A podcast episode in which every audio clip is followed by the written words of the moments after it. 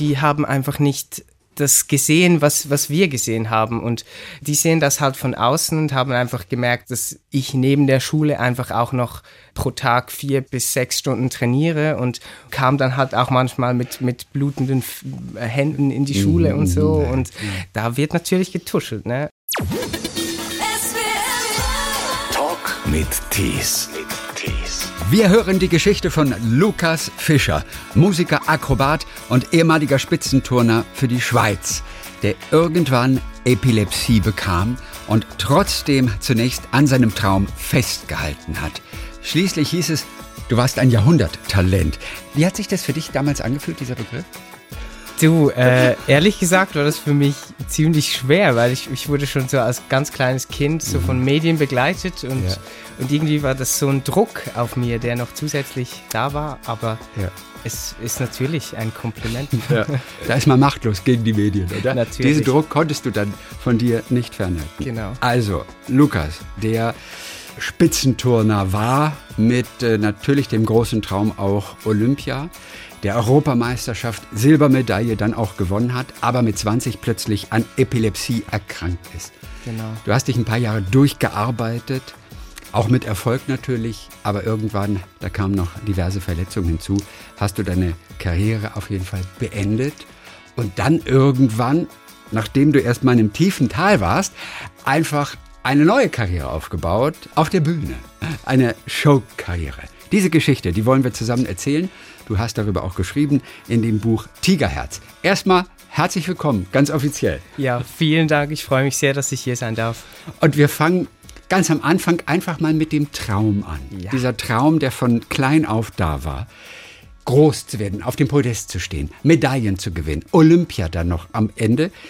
Wann tauchte dieser Traum das aller, allererste Mal auf? Der Traum tauchte eigentlich das erste Mal auf, ähm, so als ich wirklich der, die Leidenschaft zum, zu dem Sport entwickelt habe. Mit zwei also? also. Nee, das ist erst so, glaube ich, mit, mit 13, 14 passiert. Weil, ist das dein Ernst? Ja, weil man wird da so reingeschmissen, blöd gesagt. Ich habe mit vier Jahren angefangen zu turnen und am Anfang ist es so spielerisch. Ähm, ja und, und einfach eine große Spielwiese für, ja. für mich gewesen. Und du kommst aus einer absoluten Turnerfamilie. Total. Mutter, Vater sind alles Turner gewesen, genau. deine Geschwister auch. Ich deine auch. Eltern haben sich kennengelernt am Magnesiabecken. Ja, genau. ja, genau. Also es ist eine, eine Turnfamilie, da kam gar nichts anderes in Frage für den kleinen Lukas. Der musste turnen.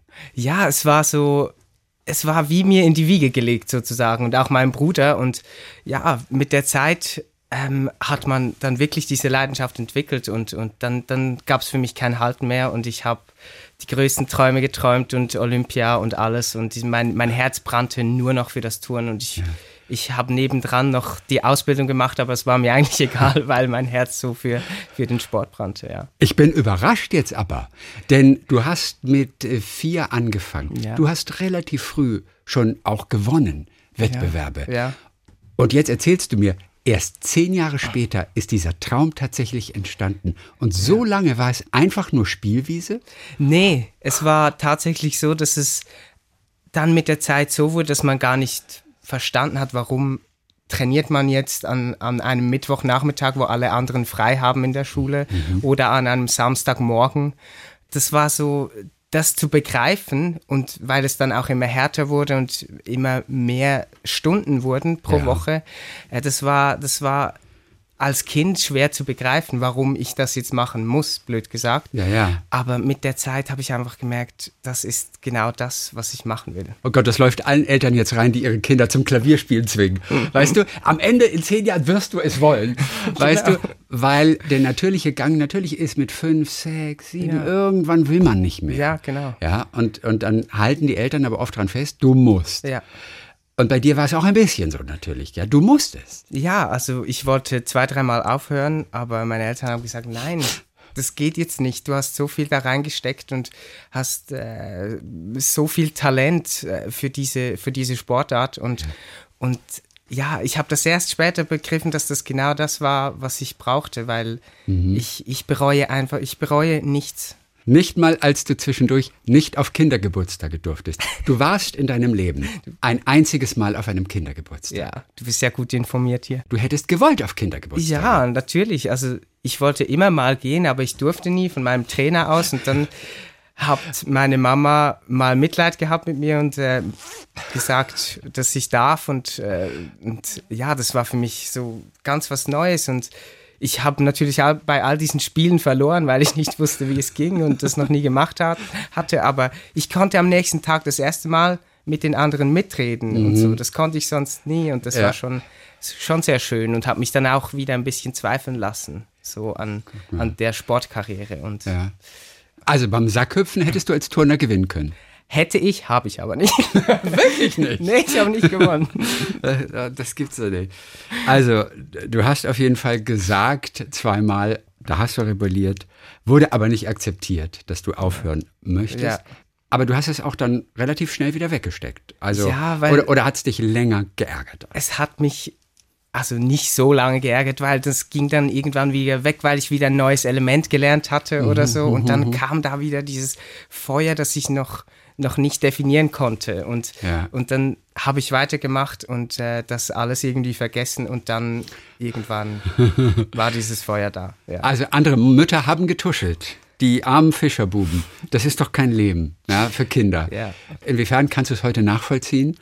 wenn von außen darüber so geurteilt wird? Ja, ich glaube, die haben einfach nicht das gesehen, was, was wir gesehen haben. Und die, die sehen das halt von außen und haben einfach gemerkt, dass, dass ich neben der Schule einfach auch noch ähm, pro Tag vier bis, bis sechs Stunden trainiere und, und kam dann halt auch manchmal mit, mit blutenden äh, Händen in die Schule und so. Mhm. Und da wird natürlich getuschelt, ne? Aber was ja. das eigentlich für mich selber bedeutet hat, das haben die damals gar noch nicht verstanden oder gar nicht begriffen. Mhm. Man, man redet ja schnell. Man, ähm, man, redet sehr, sehr schnell. Genau. Vielleicht haben die aber auch nur mitbekommen, da fährt der kleine Lukas mit seiner Familie in den Urlaub und auch der Übungsbarren ist dabei.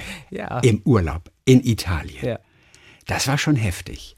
Auch jemand, der ständig in Action ist und vier bis sechs Stunden trainiert, auch der braucht ja eigentlich mal vier bis sechs Wochen Pause. Ging aber nicht. Ne? Nee, ging nicht, aber es war auch eigentlich gut so, weil wir haben dann nach den, dem Urlaub immer direkt wieder Vollgas gegeben und wenn du, wenn du auf Null runterfährst, ja. dann hast du nachher überall Schmerzen und, mhm. und, und äh, deine Muskeln krampfen und alles und wir haben das einfach so, wir haben nicht extrem viel gemacht. Wir haben einfach unser tägliches Soll ja. gemacht, damit wir einigermaßen ready wieder anfangen können. Ja, ja, klar. Und trotzdem warst du nicht immer einverstanden, nee, oder? Im Urlaub. Wie, wie, sah die Rebellion aus? Ich habe beschissen. Ach, und wie? Ich habe beschissen. Ich habe einfach meine Sachen nicht äh, zu 100% gemacht nicht die, die Anzahl, die ich eigentlich hätte machen sollen. Und ich habe das immer gemacht, wenn dann mein Papa und, und mein Bruder irgendwas anderes gemacht haben, habe ich dann so getan, als würde ich meine Übung machen. Und, ja. ja, ein bisschen Kind darf man ja noch sein. Zum, zum Glück. Entschuldige bitte, wie kriegt man einen Übungsbarren in ein Auto? Oder habt ihr einen Anhänger gehabt? Nee, nee, wir haben nur, das sind so kleine ähm, Hilfsgeräte gewesen, wo ja. wir einfach so, so, so Kraftsachen gemacht haben und, mhm. und äh, so kleine Übungen, die, die uns das erleichtern, wieder einzusteigen dann nach okay. den zwei Wochen. Okay. Und trotzdem erstaunlich, und wir sind immer noch so in der, in der, in der frühen Phase, erstaunlich, wie groß dein Wille war. Ja. Also du, du wolltest, du hast dich ja selber auch gezwungen. Du hast Gewichte irgendwie nochmal zusätzlich draufgelegt. Ich weiß nicht, auf dem Weg in die Schule oder wo hast du überall zusätzlich noch dich mit Gewichten belastet? Es war so, dass ich, ich habe immer nach den ganz Großen gestrebt und wollte mhm. immer schon nach ganz oben und ich habe mir einfach manchmal keine Pause gegönnt und habe hab gedacht, ich muss jetzt noch mehr machen und muss noch mehr geben. Und dann bin ich nach dem Training noch mit Gewichten an Füßen und Armen nach Hause gejoggt und solche Sachen. Und äh, ja, also das, das war einfach, ich wollte es so sehr und wollte so sehr ähm, mhm. da nach ganz oben kommen. Und ja, das, das ist nie erloschen. Du hast ganz früh erste Plätze gemacht. Mhm. Es gab Medaillen die dich später dann auch interessiert haben. Aber gerade in diesen Anfangsjahren waren nicht die Medaillen das Wichtige, ne? Nee, also, wie meinst du jetzt? Es waren die kleinen Geschenke, die immer noch. Äh, Ach so, ja, ja. Total. Also ich habe mich dann immer eher darüber gefreut, dass wir dann irgendwie einen Tischtennisschläger äh, bekommen oder, oder es so einen Gabentisch gab, wo, wo wir dann was aussuchen konnten. Und ja. darüber habe ich mich dann viel mehr gefreut als Kind, ja. Aber mit 13, 14 wurden die Medaillen dann wichtiger. Ja, also dann ging es dann los. Da wollte ich einfach, blöd gesagt, nach Gold streben und mhm. der Beste sein und äh, aber nicht über Leichen, sondern einfach, weil ich das in mir wollte mhm, und, und, mhm. und das selber erarbeiten wollte von, von, ganz, von ganzem Herzen und ganzer Seele. Mensch, und ausgerechnet diese Zeit, als du es natürlich richtig wolltest, mit 13, mit 14, das war dann die Zeit, wo du quasi auf die schiefe Bahn geraten bist, indem du mehrfach, wie geht der Satz weiter? Verletzt warst. Nein, nee. die Unterschrift deiner Mutter gefälscht Ach hast. Gott. Oh Gott. War, ja, das, ja, das war dann. In, in der Schule war das nicht so gut. Ich habe, äh, ähm, weil ich mich in der Schule sozusagen ausgelebt habe, so kinds, kindsmäßig. Also ich, mhm. ich habe da immer ein bisschen den Klassenclown gespielt, weil ja. im Training musste ich immer fokussiert sein und konzentriert sein. Und da da war ich automatisch in der Schule, wie, wie habe ich mich einfach ein bisschen doof aufgeführt und es gab immer so einen Zettel am Ende der Woche, wo das Verhalten bewertet wurde und bei mir war halt ein paar Mal, ähm, ja, halt nicht gutes Verhalten angekreuzt und da habe ich die Unterschrift gefälscht und dann kam ich halt nicht mehr aus der Scheiße raus. Wann ist das aufgeflogen? Ah, das, ich hatte dann das Gefühl, ich kann es dann meiner Mutter irgendwann wieder geben am Ende des Semesters. Ja. Sie merkt es nicht. Mhm. Also äh, einfach doof. Und äh, ja, sie hat es natürlich gemerkt und dann gab es ein Gespräch mit Lehrer und, und Eltern. Aber woran hat sie das gemerkt? Ja, weil. Weil irgendjemand muss es ja mal aufgefallen sein die haben das voll vergessen, dass das eigentlich äh, jede Woche kommen soll. So, okay. Und äh, dann kam ich dann plötzlich wieder damit und das, da hat es voll viele Unterschriften drauf gehabt. Ah, so und sie hat dann gesagt, hä, das sind doch nicht meine Unterschriften. also es war einfach so, ja, ja aber ja, ich, ich, da war ich, da war ich halt einfach Kind. kind und, ja. ja. Äh, ich hätte gedacht, wenn einer dafür Verständnis hat, dann ist es auf jeden Fall deine Mutter.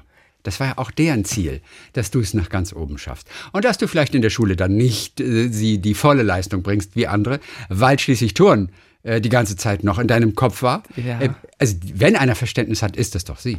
Ja, sie hat äh, sicher immer am meisten Verständnis gehabt, aber ähm, also Unterschriften fälschen geht natürlich nicht. Nein, also natürlich das, nicht. das ist natürlich was, was gar nicht geht.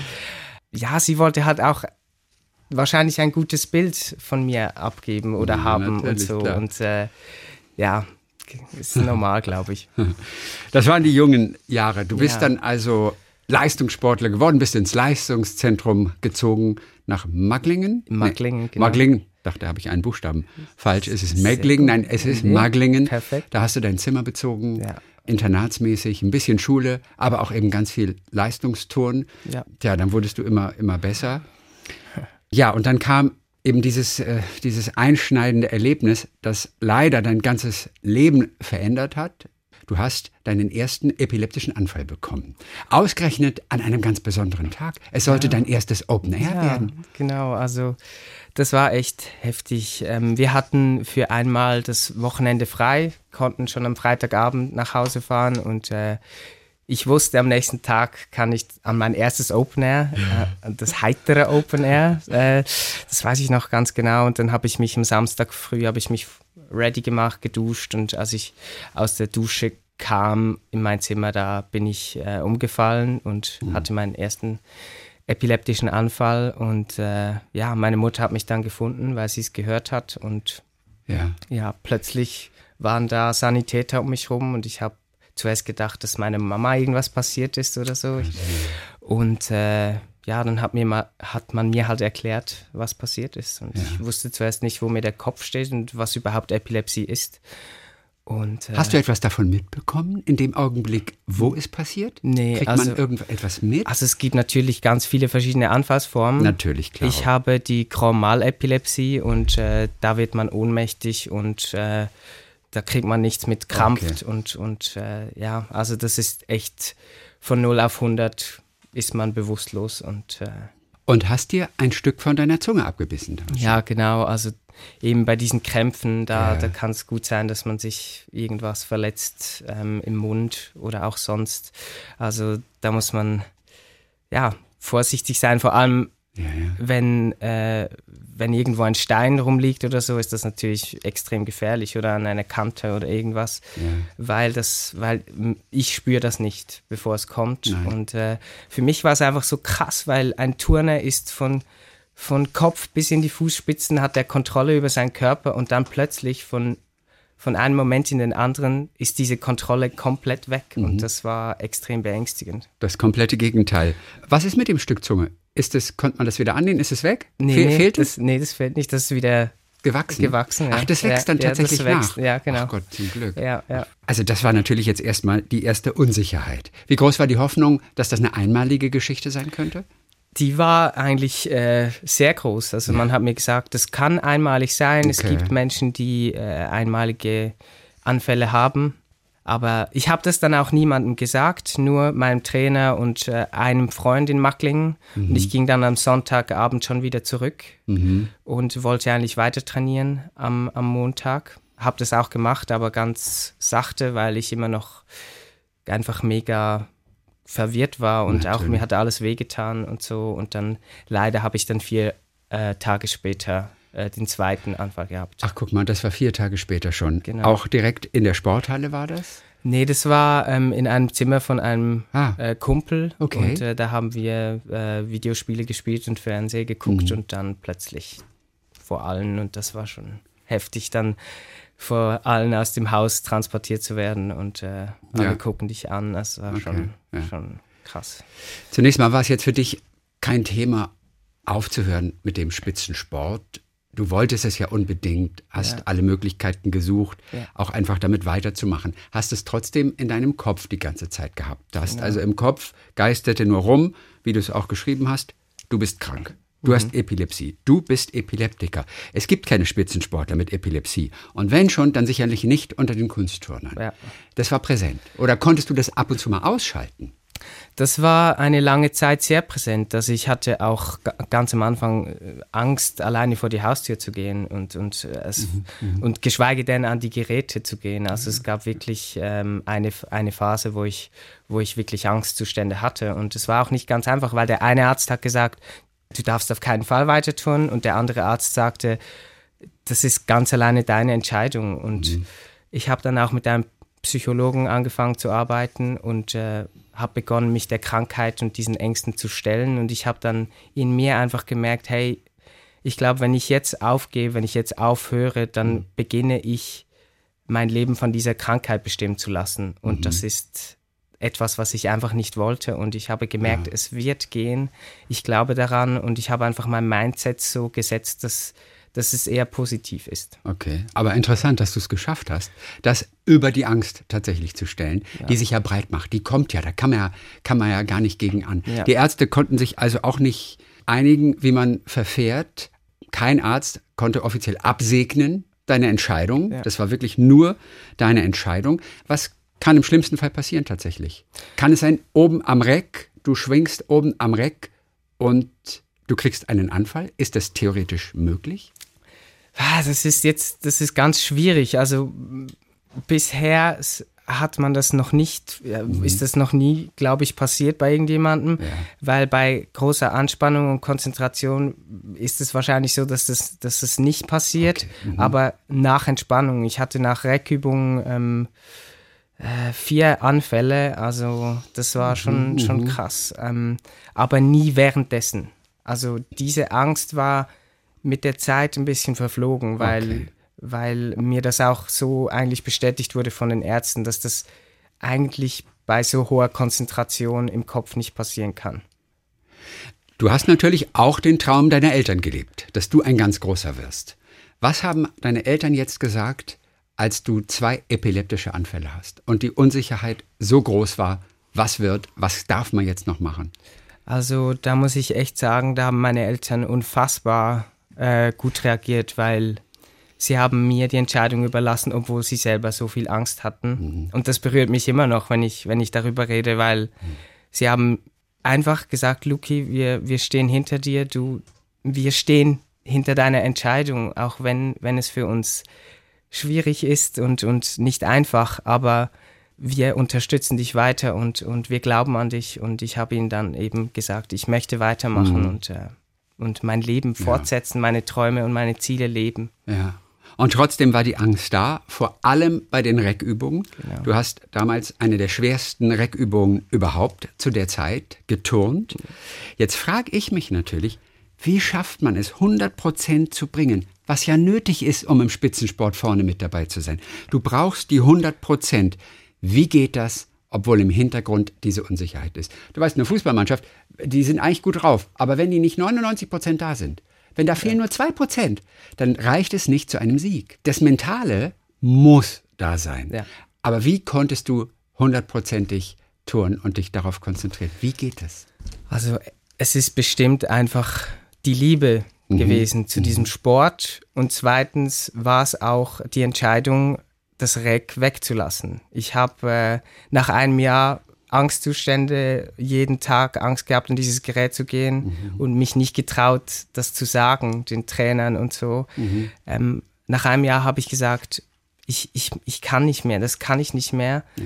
Und äh, habe einfach mit, mit, mit meinem Psychologen darüber gesprochen und, und bin dann zu meinen Trainern gegangen und habe mit denen geredet und gesagt, hey, ich, ich kann nicht mehr, ich habe zu viel Angst. Und, ja. Und, äh, und das haben die nicht gemerkt?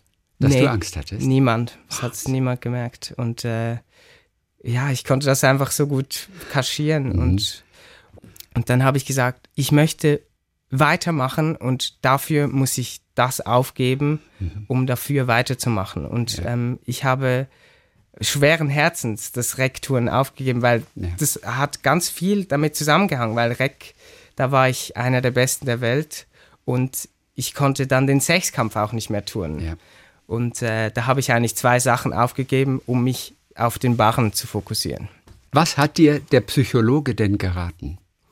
Er hat gesagt, ich soll ehrlich zu meinen Trainern sein, mit ja, ihnen ehrlich, ehrlich sprechen und, und äh, er glaubt, dadurch, dass ich so viel Potenzial habe, ähm, dass sie mich weiter weiter betreuen und äh, mhm. das weitergeht und der Verband immer noch an mich glaubt und mich nicht aufgibt. Mhm. Und das hat natürlich geholfen. Ja. Ganz schwerer Moment war, als du die WM absagen musstest, für die du qualifiziert warst, musstest zurückgezogen werden. Damit hast du die Qualifikation für die Olympischen Spiele in London 2012 damals verpasst. Ja. Das war der große Traum. Das war jetzt nochmal eine, eine härtere Nummer. Ne? Das war das. Also, das war unglaublich schwer. Also das hat mir wirklich den Boden unter den Füßen weggezogen und ich, ich war in der Schwebe, ich wusste nicht mehr weiter. Ja. Ähm, weil das war, wofür ich gearbeitet habe, mein ja. ganzes Leben, ja. diese ganzen Jahre. Und die Möglichkeit war einfach weg. Einfach weg. Ich konnte mich nicht mehr qualifizieren und da habe ich äh, eine Auszeit genommen. Da bin ich vier Wochen nach Hause gegangen und irgendwie wusste ich, es, ist, es kann nicht das Ende sein. Es kann nicht das Ende sein, aber ich habe gemerkt, ich brauche was wo ich meine Emotionen und Gefühle ja. rauslassen kann und das, das, das nicht nur Reden ist, weil Reden allein hat mir dann nicht mehr gereicht. Nein, also da kam noch was Neues, genau. was dir dann auch geholfen hat. Ja. Ähm, trotzdem vorher die Frage, wessen Entscheidung war das, dass du nicht zur WM gehst? Das war die Entscheidung der Trainer und okay. der Ärzte, weil die meinten, dass äh, das ein zu großes Risiko sei, mit nach Japan zu fahren an die WM ja. und äh, ja, das war ziemlich schwer, also sehr schwer, weil die anderen, ähm, meine Mitathleten haben mir gesagt, das machen die bestimmt nicht, die nehmen dich mhm. mit, auf dich können wir nicht verzichten. Und dann kam ich dann am, an diesem Montag da an und äh, da wurde mir diese okay. Hiobsbotschaft das heißt, mitgeteilt. Wo war das? Wurdest du in ein Büro gerufen oder war es in der Turnhalle? Nee, es war ähm, im Ärztezentrum Ach, in Macklingen. Okay. Genau. Und äh, da war mein Psychologe, mein Papa ist mitgekommen und ja. die Trainer. Okay. Und das war schon mal komisch, dass der Papa mit dabei war dann. Nicht unbedingt. Nicht unbedingt. Also okay. ich wollte ihn einfach dabei haben. Mhm, okay, egal, egal was, egal was ist. Also ich habe mir natürlich erhofft, dass es nicht so ist, dass ich, dass okay. ich nicht mit darf, aber es war trotzdem im Hinterkopf und ich brauchte einfach ein, ein Auffangbecken. Ja, und das ist auch gut so. Da flossen viele Tränen, nehme Ja. ich mal an. Sehr viele. Wirklich, da hättest du den Reihen mitfüllen können. Ja, Ähm, vermutlich. Was hast du in den drei Tagen danach, was hast du danach gemacht? Nachdem der Traum geplatzt war, ich darf nicht mit. ich habe ziemlich schnell, weil ich in mir gespürt habe, das ist nicht das Ende von Lukas Fischer, dem Turner, habe ich ähm, ziemlich schnell gemerkt, dass ich was anderes brauche, um ja all das zu verarbeiten. Und äh, ich habe angefangen zu singen. Du hast dann Gesangsunterricht Genau. genommen. Aber wie kommt man darauf? Es hat mich jemand einmal gehört, so einfach so random an einer Hochzeit ein bisschen singen und äh, und der hat mir dann ges äh, gesagt, auf ein Ges also nach einem Gespräch am, am Telefon hat er gesagt, hey, Luki, geh doch einfach mal zu einem Gesangslehrer. Das, das ist doch was, was, was in dir ist und wa- was, ja, was, was zu dir, was dir steht. Und Auch ganz bewusst gegen diese Depression, in die du dann ja, Ja. gefallen bist. Genau. Auch ganz bewusst. Singen hilft dagegen? Total. Okay. Also ich bin da hingegangen, habe die ersten Töne dem vorgesungen, der war komplett weg. Ja. Der, der war so begeistert und hat gesagt, also das, was ich an Emotionen in der Stimme habe, das kann man nicht lernen. Und, ähm, Okay. und äh, irgendwie fühlt es sich an, wenn ich dir zuhöre, als hättest du ein Leben schon gelebt. So. Und das hat mir einfach gezeigt, hey, du musst dich nicht verstecken, du kannst das jetzt auch machen. Du musst nicht nur touren, du kannst auch noch was anderes machen. Und Kannte der deine Geschichte zu dem Zeitpunkt? Nee, Nein. nee. Du warst einfach nur ein, ein junger Mann, der mal sich im Singen probieren wollte. Genau. Es war nicht Genau. als Therapie jetzt gedacht, Nee. auch vom Gesangslehrer aus. Nee, gar nicht. Okay. Also ich ging da einfach ohne, ohne irgendwelche Infos, Mhm, ging ich mhm. dahin. Ähm, und ja, das war so meine Rettung. Also das hat mir ein bisschen mein Leben gerettet und dann den Weg zurück in die Turnhalle geebnet. Und Ja. ja, ähm, ja. Wie viel hast du gesungen? Also zweimal in der Woche dann? Über welchen Zeitraum? Ähm, ich habe über, über mehrere Jahre bin ich dann immer von Macklingen am Mittwoch und am Samstag noch nach Zürich gefahren. Also das sind nochmal zweieinhalb Stunden Fahrt, eine Fahrt. Und das habe ich dann auch noch auf mich genommen, aber das war für mich kein Stress. Das war für mich einfach, das war die, für die Seele einfach wie Balsam. Und ähm, ja. Was hat das Singen mit dir gemacht? Was passierte denn plötzlich in dir? Ist es ein, ein Selbstbewusstsein? Ist es einfach nur der Gedanke, wenn alles schief läuft, vielleicht kann ich was mit Singen machen? Was ja schwer ist, mit Singen irgendwas mal zu machen, Mhm. Ja, beruflich. total. Äh, Das ist ja erstmal auch nochmal ein Riesenschritt. Genau. Eher wirst du Olympiasieger. Damals, ja, genau. Also für, für mich hat das Singen einfach einen neuen Lukas hervorgebracht. Also ich habe mich, seit ich in Macklingen war, ziemlich versteckt in mir selber, weil ich war immer so ein quirliger, emotionaler, aufgedrehter Typ und das habe ich damals angefangen zu verstecken, um keine Angriffsfläche für Mobbing zu bieten. Und ich habe einfach gemerkt, als ich angefangen habe zu singen, dass, dass, dass das alles weggeht, dass ich, dass ich äh, mich besser kennenlerne, erstens. Und zweitens einfach all diese, diese Masken und diese, diese Mauern einfach angefangen habe abzulegen und wie, wieder der, der Lukas zu sein, der ich eigentlich bin. Also es hat dir geholfen, dann wann wieder in die Turnhalle zurückzukehren? Nach vier Wochen schon? Ja, genau, das war, das war nach einem Monat, äh, bin ich wieder zurück zum Team Ja. und äh, ja, ich habe mich dann langsam wieder rangetastet und äh, dann ging es wieder los. Also dann Ja. habe ich mich wieder aufgebaut, meinen Körper wieder voll in Form gebracht und, und äh, ich war in der Form meines Lebens. Ach, guck mal. Ja. Wie groß war denn die Angst? Wie ist es heute, dass ein epileptischer Anfall von jetzt auf gleich plötzlich dich heimsucht? Wie groß war die Angst? Damals ähm, war die Angst eigentlich ziemlich weg gewesen. Mhm. weil eben das Singen hat so ein anderes Mindset Okay, gemacht okay, und okay. ich habe diese Ängste wie ein bisschen vergessen.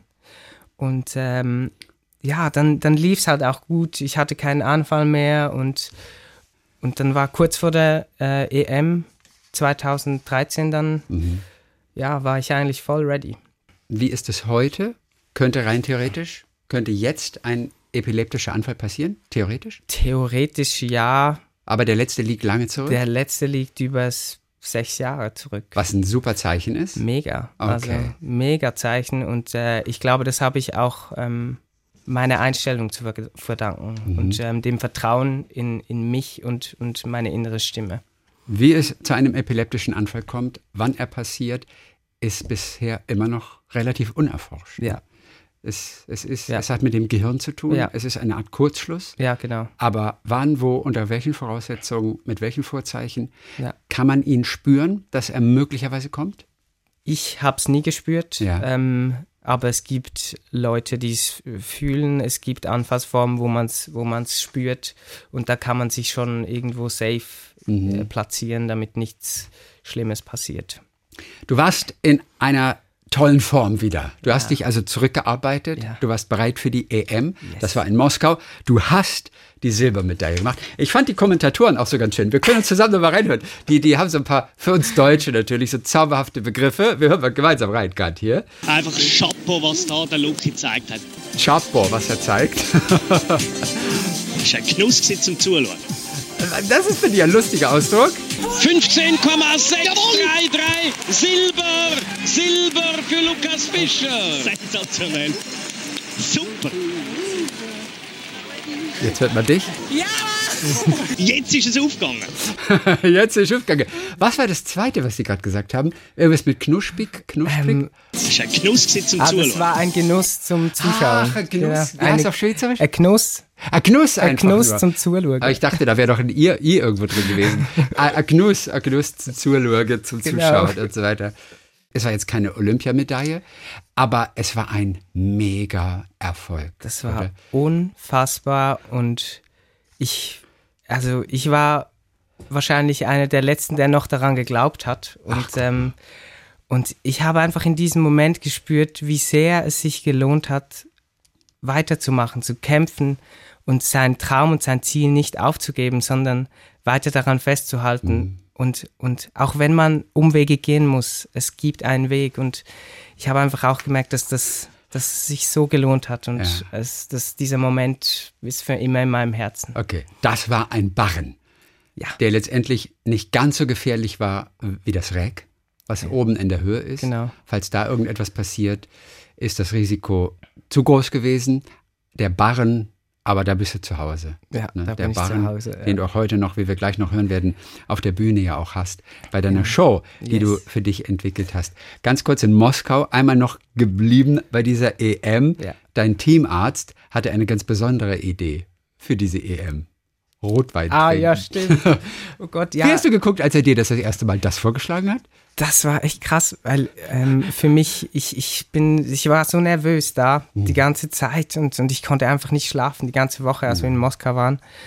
Und ähm, da hat er mir geraten, dass ich ein Zweierchen äh, Rotwein, äh, Rotwein trinken soll vorm, vorm Einschlafen. Und äh, habe ich dann gemacht und es hat eigentlich ganz gut funktioniert. Wobei, wobei, ich sag mal so, kein Turner würde jemals Alkohol trinken am Wettkampftag oder vor nee. Wettkampftag, ne? nee, also das war schon ziemlich strange.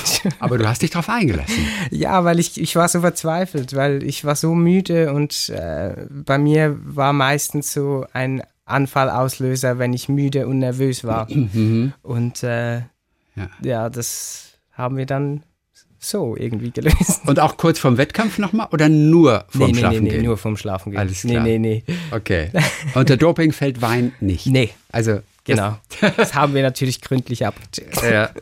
Sag mal, was macht das Turn eigentlich mit, sag ich mal, der Persönlichkeit eines Menschen? Also wir mhm. haben jetzt auch Simon Biles erlebt bei den ja. letzten Olympischen Spielen, Wahnsinn. die unter einem solchen Druck gelebt hat, dass sie letztendlich beim Wettkampf selber nicht mehr konnte. Ja. Da weiß man, das ist in vielen Leistungsbereichen natürlich so. Ob das nun ja. im Eiskunstlaufen ist, man redet immer von den berühmten Eiskunstlaufmüttern. Ja. Das ist bei den Schwimmern so. Du musst über Grenzen gehen, du musst auch manchmal deine Seele vernachlässigen, einfach nur für dieses Ziel ganz viel opfern. Immer wieder natürlich interessant die Frage, was macht das mit der Persönlichkeit eines Menschen? Und mhm. im Turn muss, da müssen wir nicht in, nach Russland gucken oder sowas. Nee. Das ist überall auf der Welt so. Ja, der Druck ist unglaublich und man darf ja auch oft nicht man selbst mehr sein, ja. sondern man muss der Turner bleiben, die Turnerin bleiben. Was hast du auch davon gespürt oder auch wenn du jetzt im Nachhinein darauf zurückblickst, was macht das mit den jungen Menschen? Mhm. Also es ist natürlich da jeder ganz anders. Also jeder ja. ist äh, wie immer ganz individuell Ähm, aber bei mir war es halt so, dass ich eben, ich war, ich war nur noch wie eine Maschine teilweise und habe einfach nur noch gerackert, gerackert und Emotionen und so habe ich dann mega zurückgesteckt, bis es dann wieder mal explodiert ist und alles raus musste Ja. und so. Aber du warst auch nicht unglücklich dabei. Nee, ich war nicht unglücklich dabei. Aber man, man merkt während dieser Zeit gar nicht, was das später vielleicht mit einem macht. Und deswegen äh, wird auch jetzt viel früher angefangen, mit Sportpsychologen zu arbeiten Okay. und so. Und ja, bei mir war es halt dann, dann nicht ganz so gut nach der Karriere. Also es ging mir ziemlich schlecht und ja, aber es gi- es gibt auch so viele positive Sachen. Also ich, ich kann mich immer selber motivieren. Ich, für alles, was ich brenne, gebe ich alles und, und, ähm, Motivieren. Wie? und ähm, Wie macht man das? Wie macht man das? Viele visualisieren natürlich ein, ein großes Ziel Ja. vor Augen. Aber Also- wie motivierst du dich? ich möchte einfach in dem, was ich tue, immer besser werden und, und, und alles geben und, und, und jetzt vor allem in dem, was ich jetzt mache, in meiner Musik, einfach ähm, meinen Weg finden, meinen eigenen Stempel ähm, finden und das, das so zu, zu, zu nageln, dass es am Schluss äh, jeder einfach geil findet. Und äh, das ist so, und einfach das Herzblut. Das ist, ist, ist, wenn ich Herzblut habe, dann, dann muss ich mich fast gar nicht mehr selber motivieren, dann ist das wie ein Automatismus. Und das habe ich halt äh, gelernt. Und das ist, das ist das, was, was das Touren extrem, das war eine Lebensschule, ne? Und das, das zeigt sich in ganz vielen Bereichen in meinem Leben.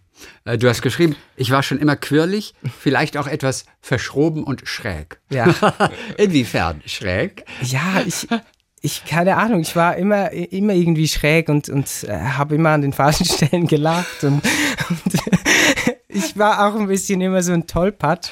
Und, äh, Und das als Turner, Ja, als begnadeter Turner, der mit seinem Körper alles machen kann, der den Körper total unter Kontrolle hat. Also, und du war, und so einer ist tollpatschig? Ja, total. Ich bin auch immer in jedes Fettnäpfchen getreten, das, das sich mir angeboten hat. Und äh, ich war immer schon ein bisschen naiv und, und gutgläubig und äh, ja. Okay, Fettnäpfchen, wie zum Beispiel? Ja, ich weiß nicht, ob man das kennt, äh, wenn ich zum Beispiel mit einem Freund oder einer Freundin äh, in den Supermarkt gehe und dann vor mich hin labe und das Gefühl habe, sie steht immer noch hinter mir und dabei ist irgendjemand anderes hinter mir und, und, und ich laber den voll. Oder das Allerschlimmste fand ich ja in, in meinem Urlaub ähm, als Kind bin ich mal vom Strand zum Pool, zu, zu, zum Poolareal gegangen und dann dachte ich, da sitzt mein Papa, der eigentlich nie am Pool sitzt. Und da ging ich einfach von hinten und habe den umarmt und das war völ völlig ein fremder Mensch. Und das war einfach so, so weird und verrückt und ja, das sind so Beispiele. Der Lukas, ein bisschen verpeilt Ja. dann auch. Ja. Dieser Begriff Tigerheart, Tigerherz, Ja. so hast du auch dein Buch beschrieben. Wo kommt der her? Wann ist der zum ersten Mal aufgetaucht bei dir? Das erste Mal, dass mein Tigerherz aufgetaucht ist, war, glaube ich, echt ähm, 2012, wo ich, ähm, wo ich so stark in mich gegangen bin und mit dem Singen begonnen habe. Und äh, Ja, drei Jahre bevor du dann aufgehört hast letztendlich. Genau. Als du mit Genau. dem Singen begonnen Ja. hast und so weiter. Ja. ja. Kam der aus einem Song, der Begriff? Oder, oder? Also ich habe, das habe ich damals noch nicht gecheckt, was das war. Aber nach meiner Karriere, als ich so in einem Tief war und, und äh, irgendwie da raus, wieder raus musste, habe ich angefangen, alles aufzuschreiben, was mich beschäftigt, jedes Gefühl, jede, jede Sache, die mir einfällt. Und dann kam plötzlich Tigerherz. Und ähm, für mich, mein Spirit Animal ist der Tiger. Und, ähm, und ich habe das dann irgendwie so in meinem Kopf und äh, daraus ist jetzt auch ein Song entstanden und der Songtext ist schon viel früher entstanden und durch diesen Text ist auch der Titel Ja. des Buches dann gekommen. Ja.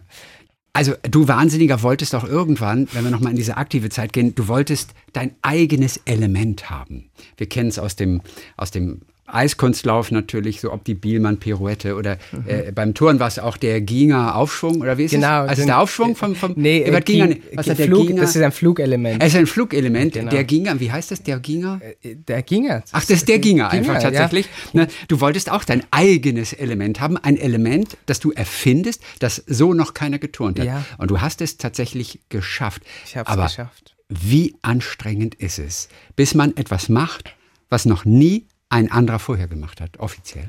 Ja, das war schon äh, ziemlich äh, crazy. Auch die Idee, ähm, die Idee kam mir plötzlich mit, mit meinem Trainer zusammen, weil ich so bewegliche Schultern hatte und äh, da habe ich am Boden sowas ganz Neues äh, kreiert. Aber das ging schon äh, pff, drei Vierteljahre, bis das irgendwie saß. Also, weil Dreiviertel das, Jahr. Ja. Okay. Was genau hast du gemacht? Wie sieht das aus? Kannst du es mal Das beschreiben, dass wir es alle verstehen? Also, ich, ich, wenn, man kennt ja vielleicht diesen Winkelstütz, wo man die Arme auf den Boden hält und dann seine Beine hebt. Ja. Ich bin mit den Beinen über meinen Kopf gegangen, hochgegangen Mhm. Ja. und dann habe ich in den Handstand ausgestoßen und meine Schultern ausgekugelt Mhm. Ja. und stand dann so mit komischen Handstell mit einer komischen Handstellung im Handstand. Okay. Das war's. Okay, gut. Aha. Du erinnerst dich an den Augenblick, als du ihn das allererste Mal geschafft hast. Ja, das war, das war total verrückt. Also ich konnte es gar nicht glauben, weil, weil einfach die Idee dieses Elements schon so crazy war. Und dass ich dann da das mal zum ersten Mal ohne Trainer so hoch, zack, und ich stand da plötzlich im Handstand und ich so, also ich bin echt ausgerastet und, und äh, habe voll gefeiert. Also das war echt so ein Aha-Moment. Und konntest du dieses Element dann auch beliebig wieder abrufen im Anschluss? Ja, mit viel Training. Also ich habe das natürlich die ganze Zeit äh, trainiert und äh, dann mit der Zeit äh, wurde es zum Standardelement in meiner Ja. Bodenübung. Du hast damals, das war eben nicht der Ginger, es war der Lukas Fischer. Ja. Es war The Lucas Fischer. Genau. Und trotzdem trägt dieses Element leider heute nicht deinen Namen. Nein, leider nicht. Warum Wa- nicht? Weil ich äh, dieses Element nie an einer Weltmeisterschaft oder an Olympischen Spielen äh, gezeigt habe. Und das ist Bedingung. das ist Bedingung. Es reicht nicht. Europameisterschaft? nee, Reicht nicht. nein, weil es nur die Europäische Union ist und nicht die internationale. Ähm, Okay. Genau. Muss man das Element irgendwo einreichen, schriftlich im Vorfeld? Oder ja, wie läuft Ja, sowas genau, ab? das muss man vorher, ähm, vor dem Wettkampf muss man das einreichen und man muss es dann aber auch korrekt äh, ausführen, damit es dann in den Code de Pointage äh, aufgenommen wird. Also Ja. den, da, der Elementcode, Okay. wo, wo alle Elemente drinstehen. Und wer hat sich's abgeguckt dann? Äh, niemand, es kam dann schon rein, aber einfach ohne meinen Namen. Es wurde einfach ähm, Ja. die, diese verschiedenen Elementteile zusammen Okay. wurden dann so als Fachbegriff. Okay, Ähm. Keinen Namen dafür. Nee, Wenigstens ist es nicht nach jemand anders benannt. Genau. Jemand hätte das nachtun können und hätte gesagt, Das ich, ich mache es zum ja. ersten Mal bei einer WM oder bei den Olympischen Spielen. Ja. Aber die Turner wissen, dass es eigentlich dein Element ist. ja. Ja. Also in der Szene wissen sie es. Ja, das wissen sie. was sich ja auch ganz gut anfühlt. Ja, oder? ist super. was sich auch ganz gut anfühlt. Also, das waren natürlich noch die tollen Momente. Dann kam aber wirklich der schwerste Tag deines Lebens. Das war der Tag, an dem du nach diversen Verletzungen beschlossen hast. Und die Epilepsie war natürlich auch immer noch im Hinterkopf. Das war's. Also, es geht auch körperlich jetzt tatsächlich nicht mehr. Und es war bisher der schwerste Tag deines Lebens, oder? Das war, das war schon. Was weißt du noch von diesem Tag heute? Wie hast du den erlebt? Es gab eine Pressekonferenz dann. Also, ich habe das irgendwie zwei Wochen vor dieser Pressekonferenz entschieden, ähm, weil, also es ist eigentlich total absurd. Ich hatte nach zwei Knieoperationen wollte ich wieder mein Comeback starten und habe das auch geschafft, ziemlich gut. Ähm, bin wieder voll in Schwung gekommen und da kam plötzlich eine Warze auf meine Hand. Die hat mich acht Monate lang so krass beschäftigt. Ich habe sie weggelasert, ich habe sie weggeätzt, ich habe alles versucht. Und äh, dann ging ich zu einer Handchirurgin und die hat gesagt, es hat sich schon so weit reingefressen, dass wir die Hand äh, operieren müssen. Und nach diesem Satz, als sie den Satz gesagt hat, wusste ich jetzt, ich kann nicht mehr, nicht noch eine OP.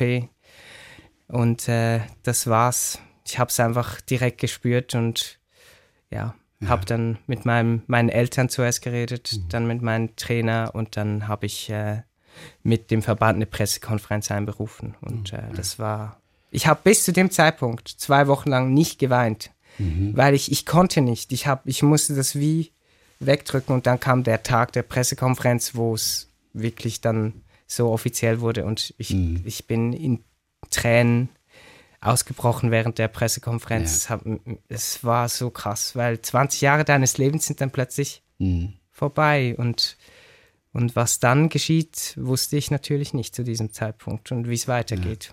Also es folgte eine ganz schwere Zeit. Ja. Depression, Schlafstörung, Essstörung. Was hattest du geplant für die, für die, für die Wochen, für die zwei, drei, vier Monate dann nach dieser Pressekonferenz? Was hattest du dir ausgedacht? Was, was war möglich? Ehrlich gesagt habe ich nichts geplant. Ich, Okay. Aber ausruhen vor allem. Erholen, ich, ja, ausruhen. ich wollte, ich wollte einfach das auf mich zukommen lassen.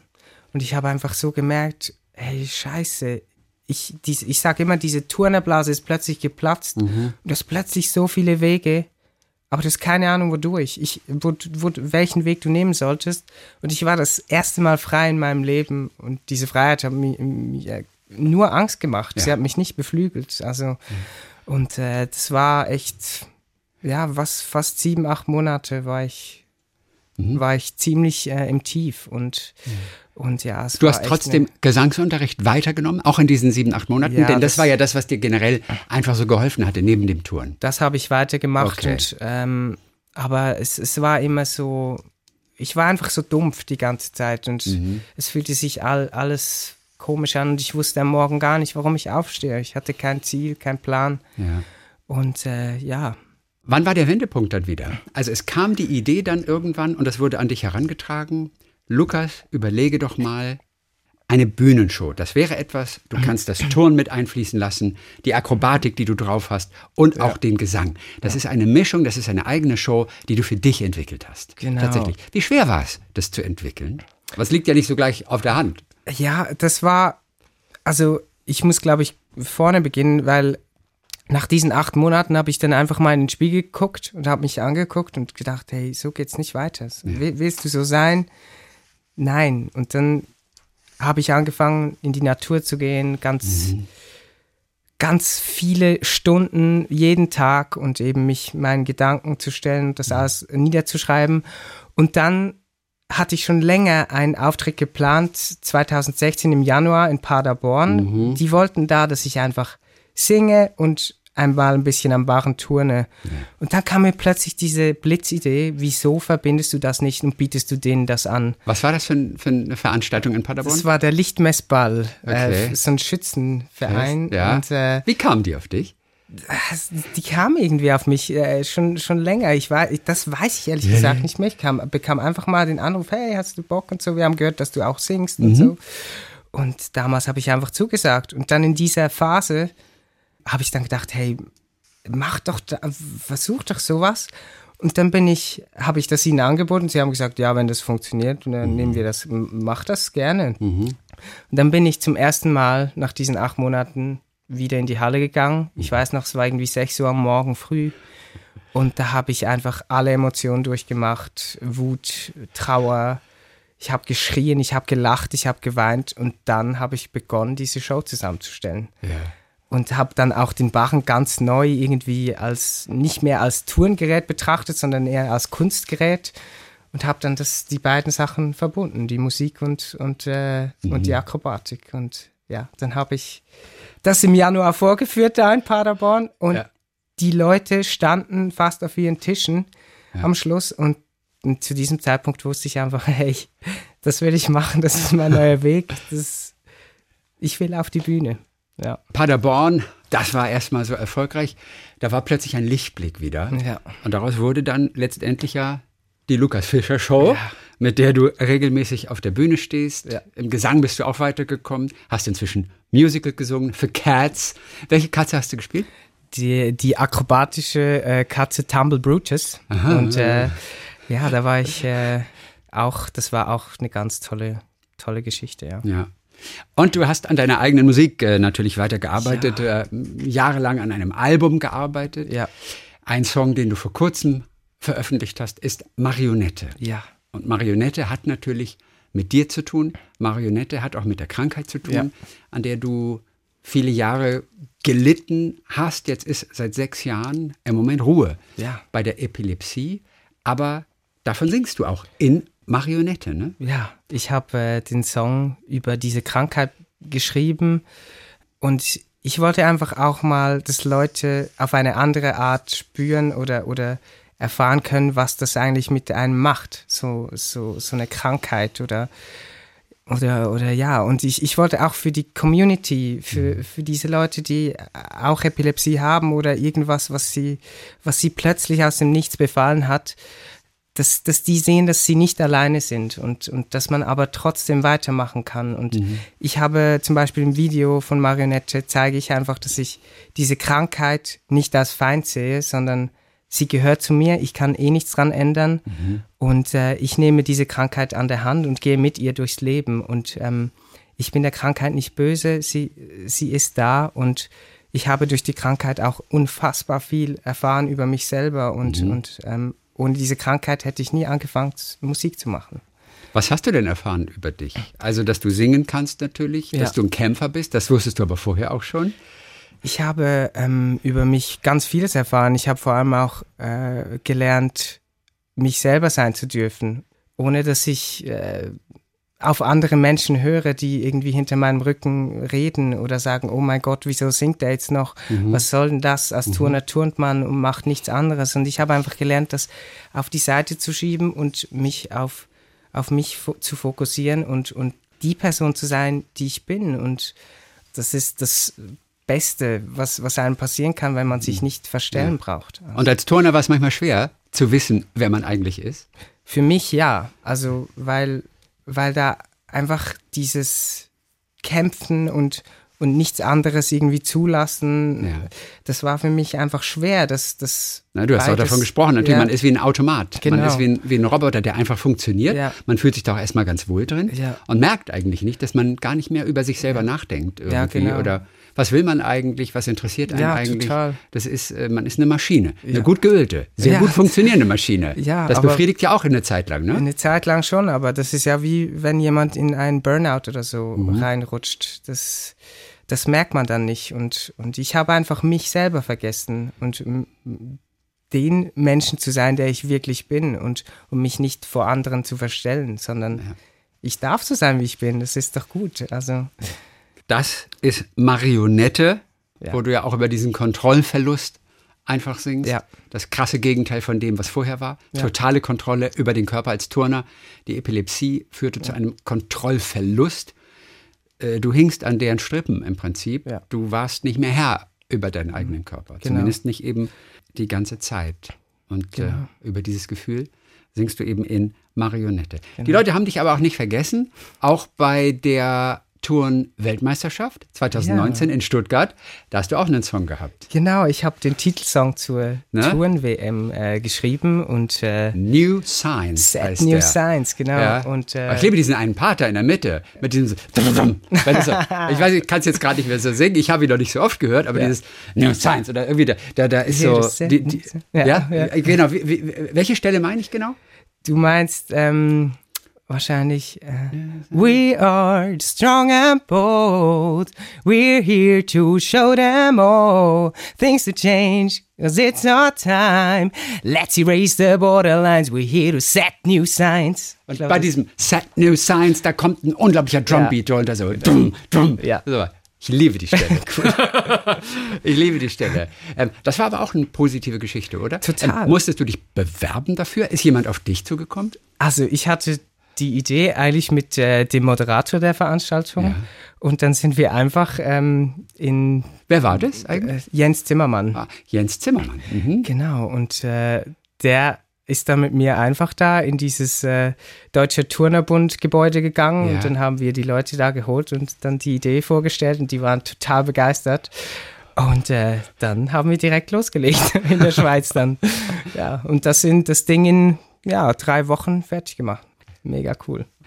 Einige haben dich auch in der Zwischenzeit dann mal gesehen bei Das Supertalent. Oh, Äh, ja. Warum sagst du, oh? Nee, nicht- also es war ja ein legendärer Moment, Ja, auch in der Geschichte dieser unfassbar. Sendung. Es gab zum ersten Mal den goldenen Buzzer. Ich weiß nicht, ob den bisher jemand anders nochmal bekommen hat.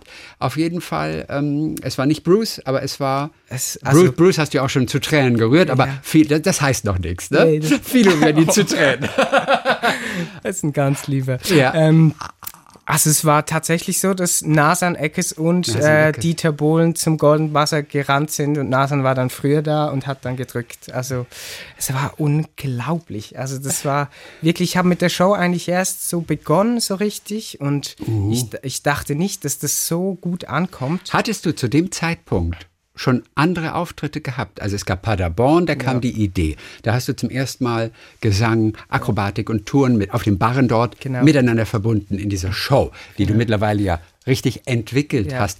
Als du beim Supertalent warst, in welchem Stadium warst du da, was deine Show anbetrifft? Ja, ich war so, was würde ich sagen, so in der Mitte erst. In der Mitte, Also, okay. Aber du hast schon gesprochen von der Lukas Fischer Show. Ja, ich habe da schon davon gesprochen, aber ich hatte erst so zwei, drei Auftritte und, und ähm, ich war zu diesem Zeitpunkt, wo dann die Aufzeichnung war, war ich bei Cats engagiert, bei dem Musical Mhm. und ich ging da an einem Sonntag einfach kurz nach, nach Bremen Ja. und äh, ja, ich dachte niemals, dass das so, so gut ankommt, weil ich habe drei Monate kein Barren geturnt, weil ich bei Cats nicht zu einem Barren Mhm. kam.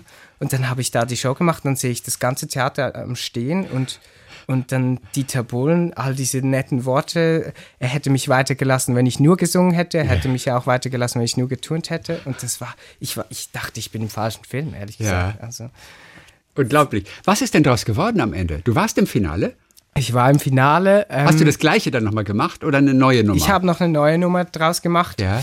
Ähm, ich weiß gar nicht, wie Also- viel ich da geworden bin dann schlussendlich, aber es war einfach eine so geile Erfahrung und ähm, das möchte ich nie missen. Also Und wie war. Dieter? Hast du ihn vorher gesprochen auch oder, oder hat er dich zum ersten Mal auf der Bühne dann gesehen? Der hat mich zum ersten Mal auf der Bühne gesehen. okay, ja. Ja. also ja. okay. Und danach gab es danach noch ein bisschen Es gab Pläuschen? gar, gar nichts. Also gar kein. Wirklich? Nee, nee, das war so rein raus. Äh, nur mit der Nasan, die mir Ja. Mhm. den Golden Wasser, der habe ich kurz gequatscht, habe ich ihm ein Buch geschenkt und so. Und äh, die war toll. Aber mit Dieter und, und Bruce leider nicht. Ja. Also hätte mich schon interessiert, ein bisschen mit denen zu quatschen. Ja, und es war ein historischer Moment. Ja. So, wo bist du denn als nächstes zu sehen? Mit deiner Lukas Fischer Show. Ja. bist du ein bisschen das Pendant zur Helene Fischer Show, ne? also verstehst du, da kommst du, also wenn du irgendwann im Schweizer Fernsehen dich breit machst, bist du die Konkurrenz zur Helene Fischer. Also was Akrobatik angeht, kannst du Äh. mithalten. Ja, also ehrlich gesagt ist das äh, ziemlich ähnlich. Also was sie macht, ich, das echt, ich finde sie großartig. Ähm, also im Moment bin ich auch wieder bei einem Musical in der Schweiz zu sehen, in Zürich, bei Der Löwe, der nicht schreiben konnte, im Bernhard Theater. Ja. Und das geht bis Januar.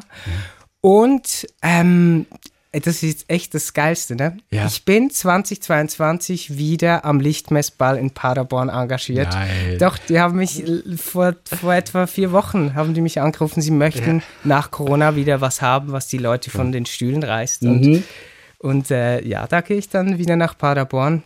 Und nächstes Jahr kommt das, wo ich jetzt schon drei Jahre äh, arbeite, raus, nämlich mein erstes Album. Und ich kann es kaum erwarten. Ich habe mein ganzes Herz, meine ganze Seele da reingesteckt mit meinem Team. Und ja, ich möchte mit diesem Album vor allem auch anderen Menschen was geben. Ich glaube, das ist auch so ein bisschen meine Mission auf Ja. dieser Welt, dass ich mit meinen Geschichten, meinen meinen Erlebnissen und Erfahrungen ähm, anderen Menschen was geben kann. Und ich will das nicht alles immer nur für mich machen, sondern ja, andere Menschen damit vielleicht helfen oder berühren oder motivieren, ermutigen oder einfach eine gute Zeit schenken. Und wie konkret könnte ein Album oder könnte ein Song auch wirklich helfen tatsächlich? Wie konkret? Ja.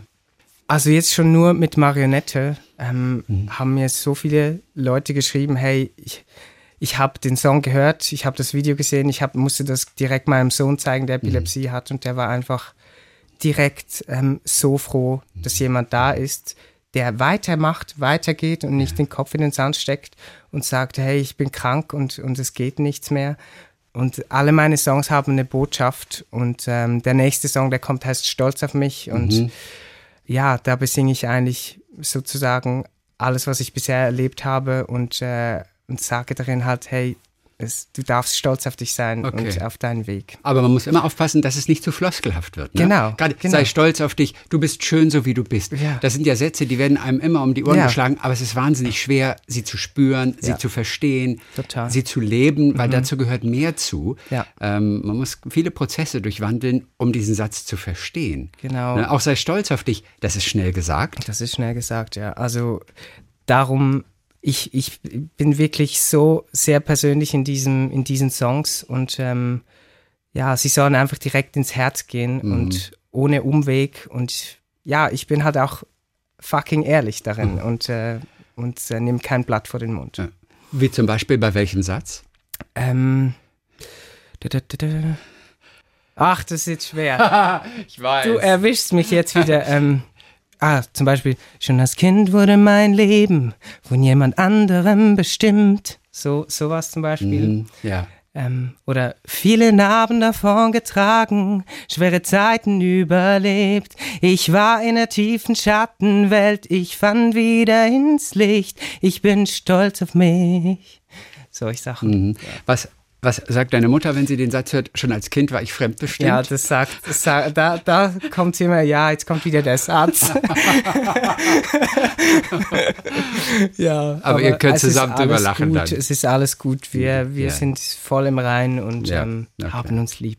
Und du weißt, wenn du dann mal dein zweites Album machst, Ja. dann musst du auf jeden Fall immer sagen, es ist mein bisher bestes Album. Natürlich. Oder es ist mein persönliches Ja, Album genau. bisher. Nur, dass du es Das- weißt. Die gehören dazu, diese Sätze. Genau, das ist eigentlich bei jedem Künstler so mittlerweile. Das stimmt. Da. Oh.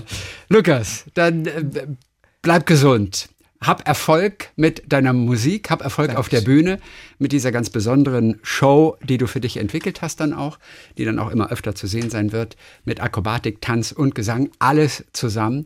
Ja, Vielen du blickst Dank. zurück auf eine tolle Karriere, Dankeschön. die du natürlich von heute auf morgen beenden musstest. Ja. Und es ist immer so leicht gesagt, dieser Satz. Es ist wieder einer dieser Sätze, die so leicht dahergesagt sind. Ja, und da ist mein Traum geplatzt. Ja. Ne? Als ich Olympia nicht mehr machen Ja. konnte und so weiter. Es ist leicht dahingesagt. Ja. Äh, hinter diesem Satz öffnet sich ein, Genau. ein Riesenspalt und ein Riesenloch. Es ist schon hart, wenn Träume tatsächlich Total. platzen. Ne? Also, weißt du, was ich damals gesagt habe, als ich meine Karriere beendet habe? Habe ich ähm, mir gesagt, ich habe das erste Mal aufgegeben. Aber erst später habe ich dann gecheckt, hey, eigentlich warst du so mutig wie noch nie in deinem Leben. Mhm. Du hast all das, äh, diesen, blöd gesagt, diesen sicheren Pfad, diesen sicheren Mhm. Weg verlassen und dich in ein ganz neues Leben, in ein neues Abenteuer aufgemacht. Guck mal. Und genau. Und da gehört Singen noch dazu. Und aber wirklich interessant, es war der Tag, an dem du zum allerersten Mal in deinem Leben aufgegeben hast. Ja. Hattest du vorher nie. Es war der allererste Tag. Umso schlechter fühlte er sich damals an. Genau. Aber auch das Singen hat dich da rausgeholt Total. und wird dich sicher noch lange, lange Zeit begleiten. Genau. Lukas Fischer, der auch geschrieben hat über seine Geschichte in Tigerherz. Die Schicksalsgeschichte eines Spitzenturners mit Epilepsie. Dankeschön für heute. Toll, dass du da warst. Vielen Dank, Christian. Und bis die Tage. Ja, danke schön. SWR 3 Talk mit Tees.